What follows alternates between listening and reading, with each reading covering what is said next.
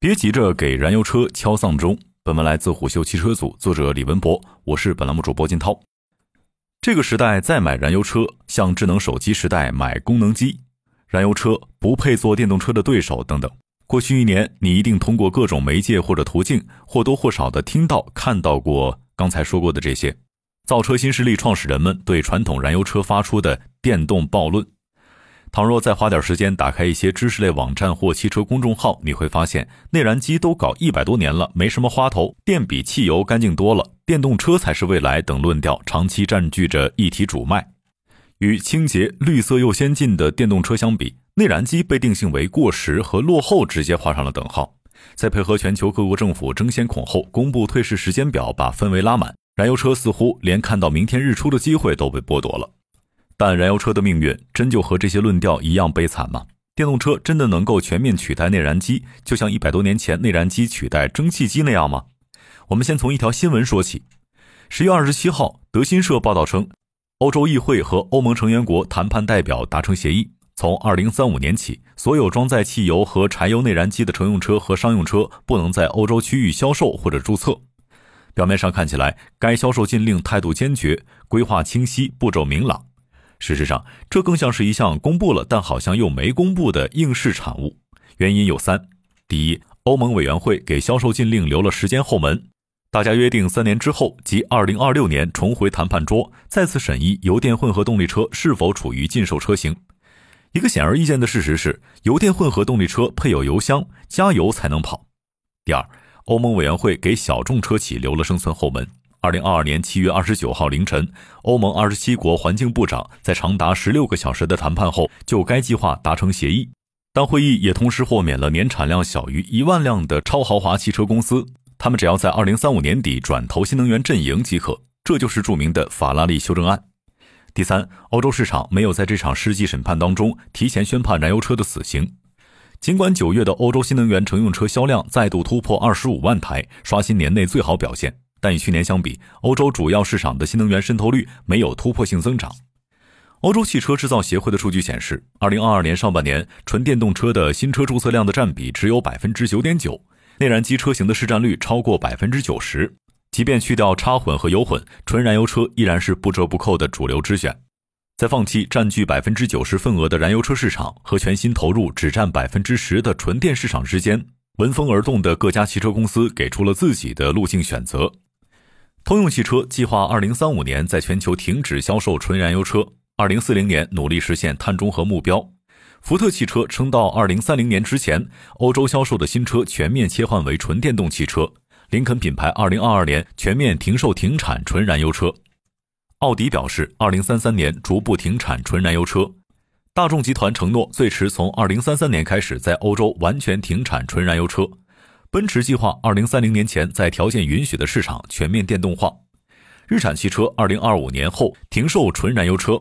本田汽车二零四零年全面停售纯燃油车，丰田汽车计划二零三零年在中国、欧洲、北美等地区实现百分之百纯电动。这些支持派汽车公司的禁燃态度有两个特点：第一，大公司只干掉纯燃油车，保留混动车，既享受了电动化舆论热点红利，又给整体转型留有余量。第二，小公司更强调纯电，燃油车时代销售体量本就不大的他们，死磕燃油车只会加速自我灭亡。相比支持派的鸡贼，反对派的头就铁了很多。比如宝马集团 CEO 齐普策就公开反对设定禁售燃油车时间表的行为。我们不希望汽油车被强迫退出历史舞台，这是不正确的。如果突然之间只有有钱人才配拥有售价更高的电动车，那将是一件非常危险的事情。Stellantis 集团首席执行官唐维什也呼吁，欧盟应放宽2035年全面禁止内燃机的计划。2035年禁止销售内燃机车的教条决定会产生无法控制的社会后果。价格合理的纯电动汽车还需要五到六年时间。唐维什说，在向零排放汽车过渡的过程中，应该让混合动力发挥更大作用。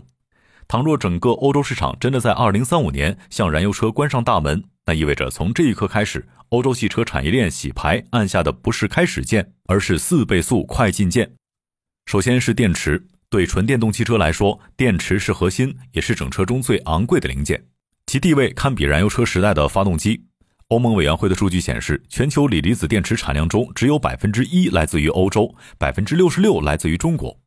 欧洲一直是电池技术的研究基地，但却始终不是生产基地。二零一二年，戴姆勒曾在德国萨克森州生产锂电池，坚持亏了三年之后，戴姆勒关闭了这家工厂。时任戴姆勒 CEO 蔡澈说：“戴姆勒曾是德国唯一自己生产电芯的公司，可我们今天意识到，完全可以在全球采购它。”截止目前，欧洲仍然只是电池的组装厂，电芯来自于亚洲，原材料来自全球，配套生产设备来自于亚洲。大众集团前首席执行官赫伯特·迪斯就曾抱怨，用于电芯生产的设备几乎全部来自于中国。其次是人才，电动车上位代表着产业格局将被重塑，服务燃油车的工作岗位会大幅减少。欧洲汽车供应商联合会早前发布的一份报告中显示，截至2040年，为了应对电动化转型，欧盟汽车供应商不得不削减50万个工作岗位。尤其是在2030年以后，失业人数最多的国家分别是德国、意大利和西班牙。最后是基建，四大会计师事务所之一的安永曾预计。欧洲到二零三五年将有一点三亿台电动车行驶在路上，因此整个欧洲需要六千五百万个有效运转的电动汽车充电桩，其中百分之八十五需要被安装在家中。但截至二零二一年底，欧洲安装的充电桩总数为四十四点二万个，只有五个国家的平均百公里充电桩数量多于十个，十七个国家的平均每百公里充电桩数量少于五个，六个国家的平均每百公里充电桩数量不足一个。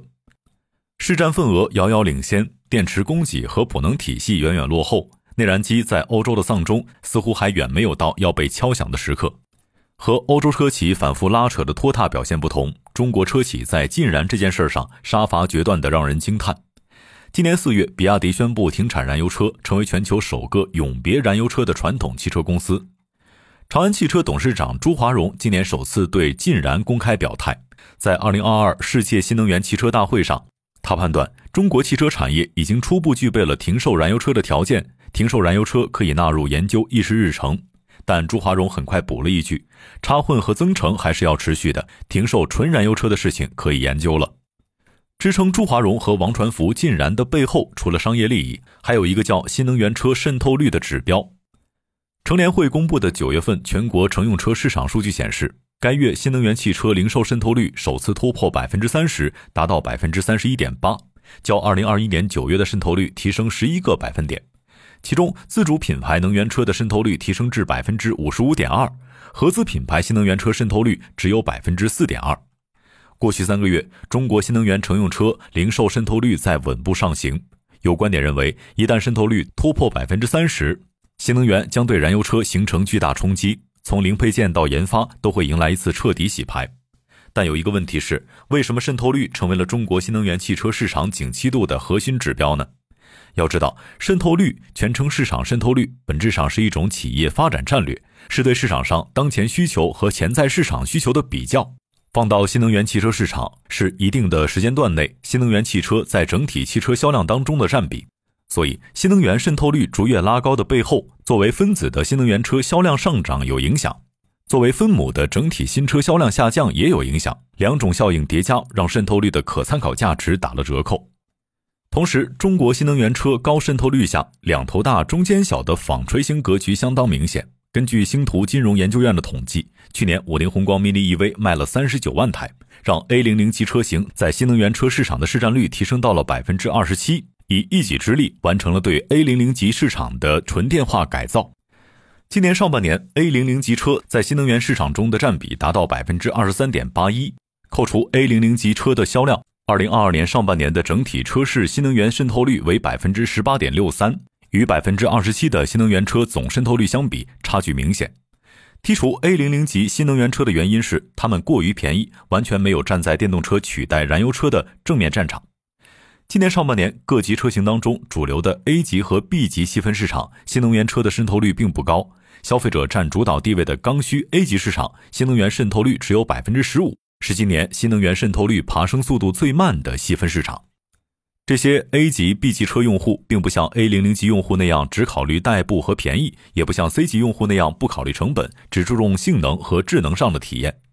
只有当精明的 A 级 B 级车用户彻底改变买车优先级时，讨论燃油车何时被取代这个话题才有意义。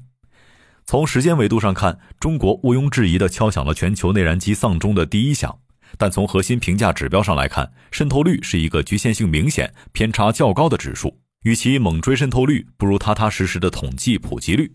渗透率狂飙并不能和普及率高画上等号，但高普及率下的渗透率一定不会低。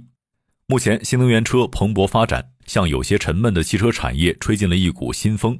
但想在销量上彻底击倒燃油车，新能源车要做的事儿还有很多。加上燃油车本身惊人庞大的保有量，新能源车想取而代之，一定是一个漫长无比的渐进式过程。内燃机作为人类历史上动力方向最为至关重要的发明之一，是无法进入永生圣殿，但也远远还没有滑落到要进入博物馆和私人车库间的垂死边缘。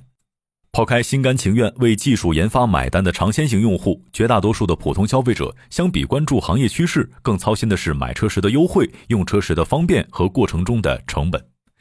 就像中国汽车工业协会副总工程师徐海东说的那样，把新能源车技术踏踏实实的做好，就没有必要特意进燃了。消费者自然会把传统燃油车换掉。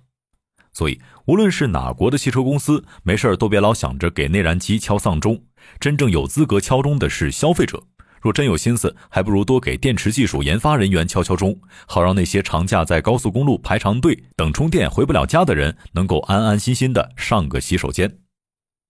商业洞听是虎嗅推出的一档音频节目，精选虎嗅耐听的文章，分享有洞见的商业故事。我们下期见。